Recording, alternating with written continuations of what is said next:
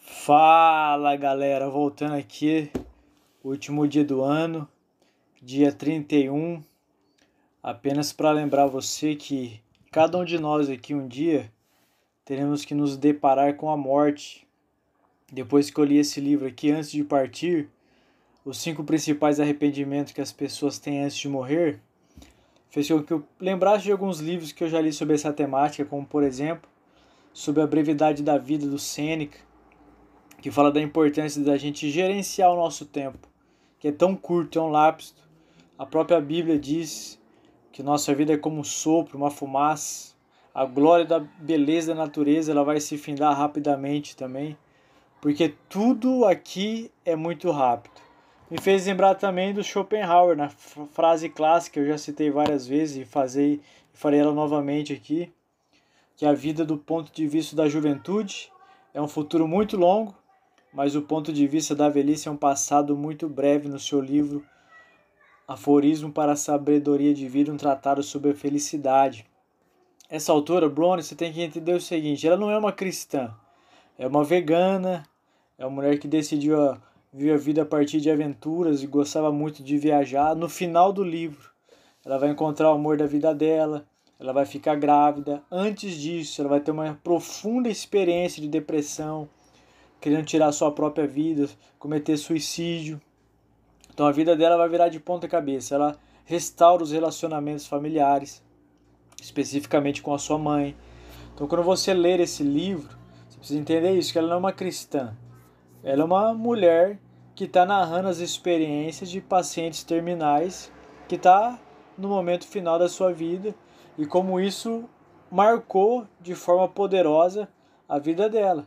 Porque uma coisa é fato, eu quero reiterar isso, eu já disse, você também sabe, todos nós aqui sabemos que um dia a gente vai morrer, que a nossa vida é curta, só que a gente vive como se isso nunca fosse acontecer, como se a morte nunca fosse chegar até nós. E a gente acaba por desperdiçar tempo precioso com futilidades, procrastinando as coisas que a gente deveria fazer. A gente não resolve as pendências do nosso coração, não vai no psicólogo, não pede perdão ou perdoa quem precise. Então o tempo vai passando, essas coisas vão se avolumando dentro de nós. Então a gente pode chegar no final da nossa vida e ter uma morte amarga, em vez de ter uma morte doce, uma morte tranquila, sabendo que você vai poder olhar de trás para frente e dizer: Eu vivi a melhor vida que eu poderia viver aqui nessa terra, porque eu vivi para a glória de Deus. Tem uma frase dela que diz o seguinte: ó, Às vezes não compreendemos, senão muito tarde, que um dado momento no tempo mudou a direção da nossa vida alguns eventos eles são catastróficos, ele muda completamente a nossa vida. Então, em vez de você chorar por isso, em vez de você lamentar por isso, você precisa se reerguer e fazer com que esses eventos de alguma forma reverberem bem para a sua vida. Exatamente por quê? Porque a vida é curta e não há tempo para você perder com coisas que você não pode mudar. Então você e eu precisamos entender isso. Um dia a eternidade vai chegar Será que as nossas decisões hoje fará com que a gente possa entrar na eternidade ou a gente não vai conseguir fazer isso? Então você precisa entender muito isso. Quando você tem consciência da morte, como esses pacientes terminais tiveram, nós começamos a retomar as prioridades que foram esquecidas por nós durante a nossa vida. Quais são as suas prioridades? Deus, família, trabalho, essas são as nossas prioridades. Então esteja pronto para morrer a qualquer momento. E tome consciência dessa verdade. Não é para você ter medo de alguma coisa, mas para você ter ciência que um dia isso vai acontecer, você tem que estar preparado. Porque a sua vida pode ser muito melhor se você entender que você está diante da eternidade todos os dias. Mas uma coisa é certa: não espere chegar aos momentos finais da sua vida para você olhar para trás e nossa, como eu deveria ter resolvido aquela situação? Nossa, você tem que resolvê-la hoje.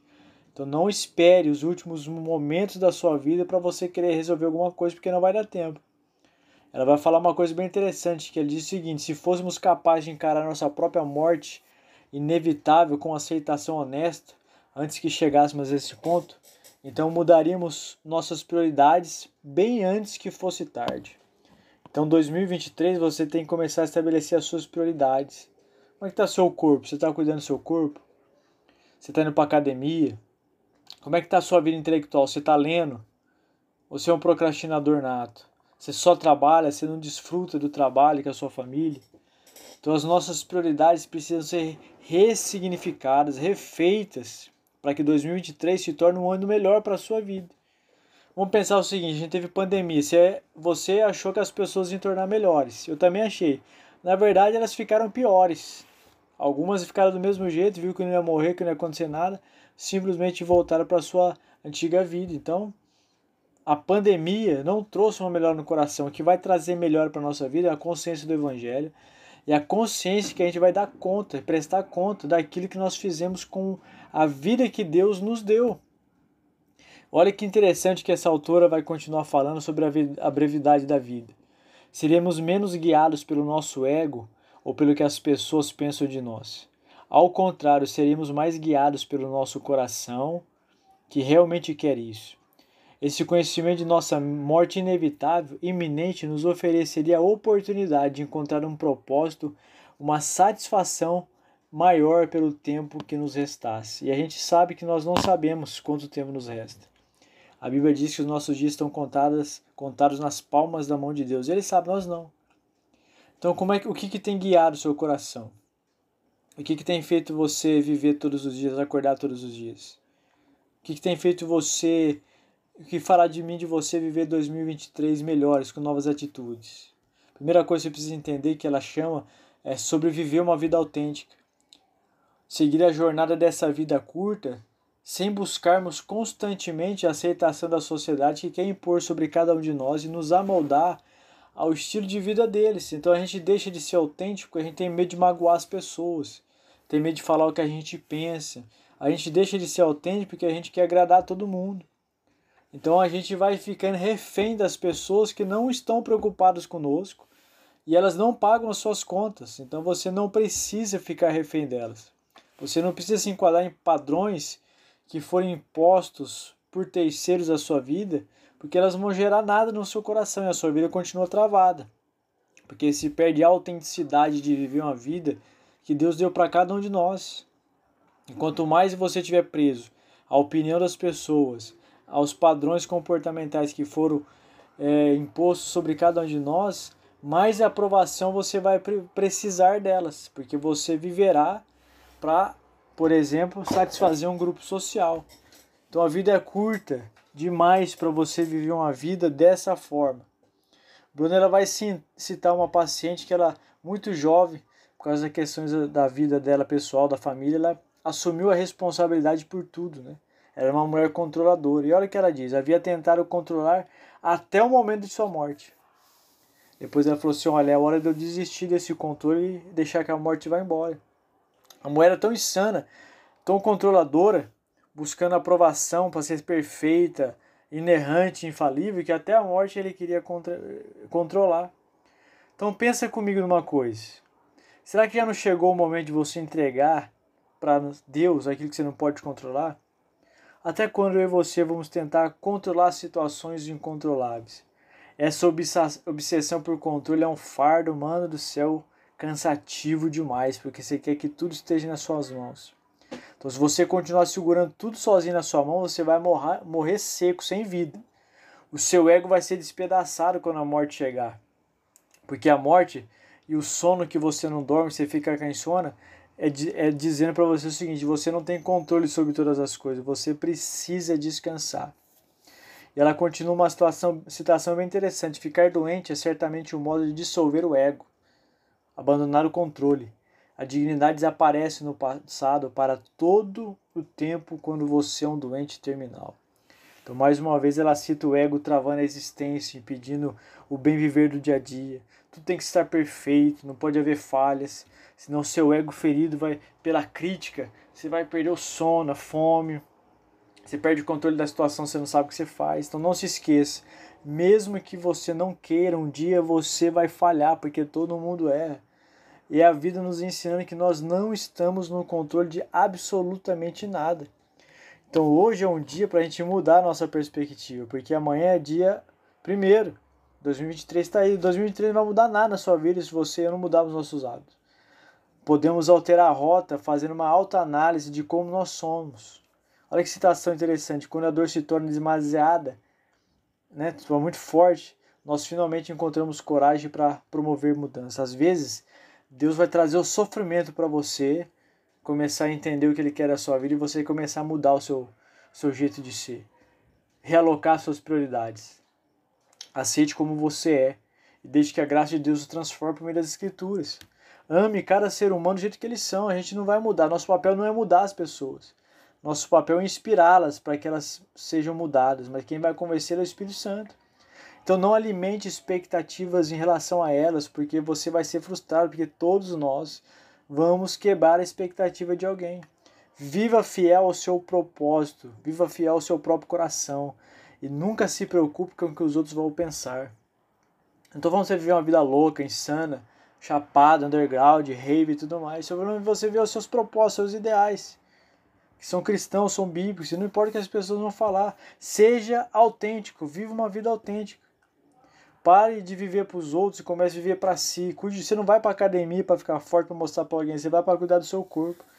Você não vai começar a ler para postar no Instagram que você virou um leitor, você vai começar a ler porque a leitura vai fazer bem para você. Os seus ideais têm que prevalecer. Você tem que sair da matrix, do sistema falido desse mundo.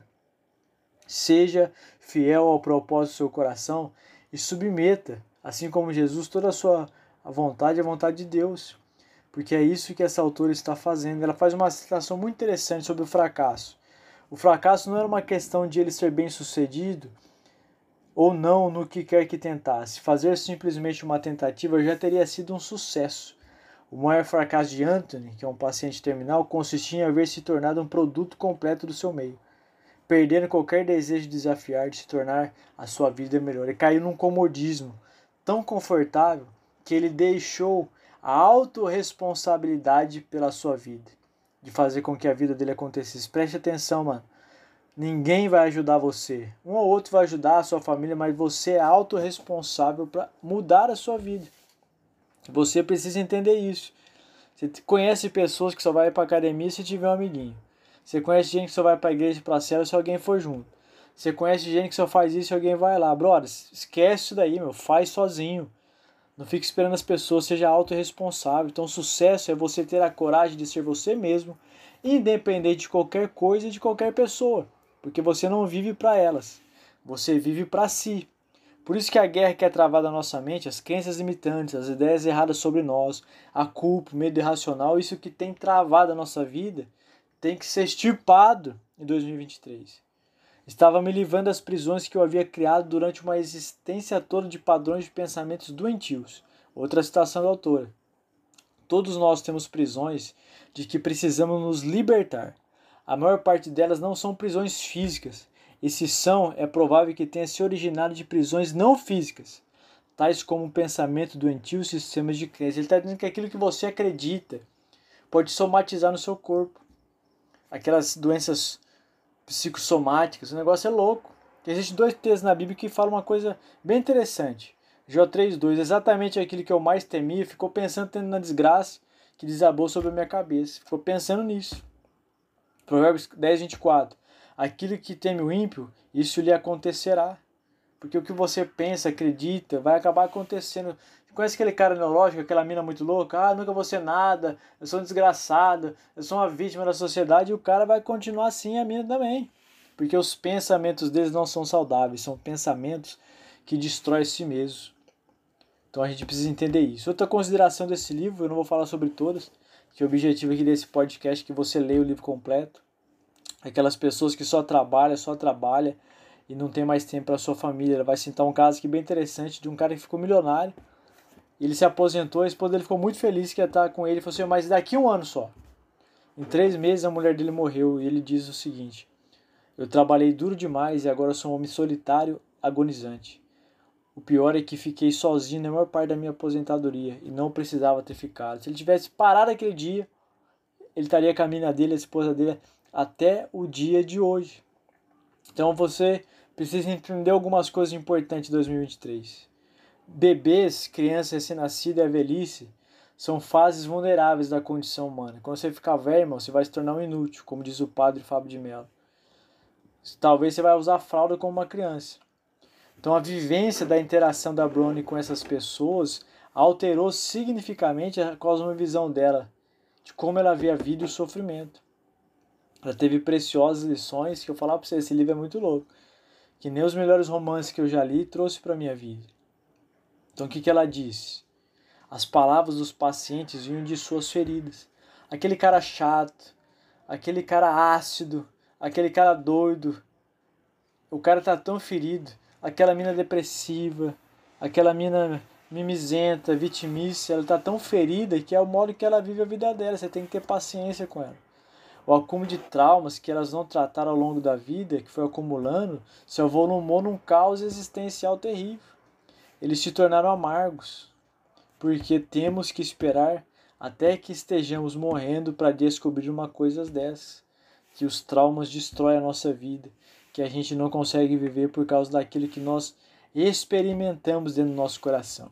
E para encerrar esse tempo aqui, os maiores cinco arrependimentos, eu não vou falar sobre eles, porque quero que você leia o livro. O primeiro, eu desejaria ter tido a coragem de viver uma vida verdadeira para mim mesmo, não a vida que os outros esperavam de mim. Você gosta de ser aceito pela sociedade, você está lascado, que você vai se dar mal, porque a sociedade sempre vai exigir de você. Desejaria não ter trabalhado tanto. Os workaholic da vida. E tem os petistas, marxistas, os proletariados que não quer trabalhar também. É os extremos. Mantém o equilíbrio sempre. Desejaria ter tido a coragem de expressar meus sentimentos. Como eu sempre digo, o cara que nunca pede a em namoro vai morrer com a, com a incerteza da possibilidade. É um, é um beta mesmo.